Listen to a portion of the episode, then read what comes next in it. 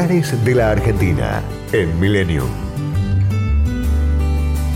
El Parque Nacional Pilcomayo fue creado en 1951 para proteger pastizales, esteros, cañadas, lagunas y selvas de Formosa.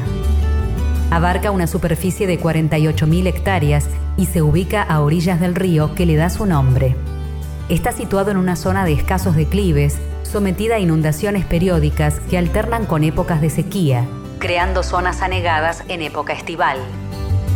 La mayor parte de la superficie está ocupada por pastizales y palmares de caranday que llegan hasta los 14 metros y son utilizados por las aves para hacer sus nidos. En este ambiente de espacios abiertos se pueden ver ñandúes, chuñas de patas rojas, osos meleros, coatíes, monos y zorros aguaraguazú, especie en peligro de extinción. En los esteros, cañadas y lagunas se concentran grandes cantidades de aves acuáticas como la cigüeña americana, el tuyuyú y el yavirú, notable por su vistoso cuello rojo y negro que contrasta con el blanco de su plumaje.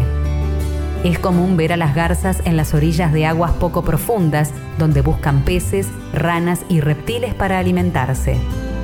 En la Laguna Blanca habitan dos especies de yacarés, el overo y el negro, ambas en peligro de extinción. Hay también diversos ofidios como boas y culebras acuáticas. En sus costas se pueden observar carpinchos y coipos. El Parque Nacional Pilcomayo es una gran reserva de flora y fauna en la región del Chaco Oriental. Destinos, culturas y valores. Lugares de la Argentina en Millennium. Podcast Millennium.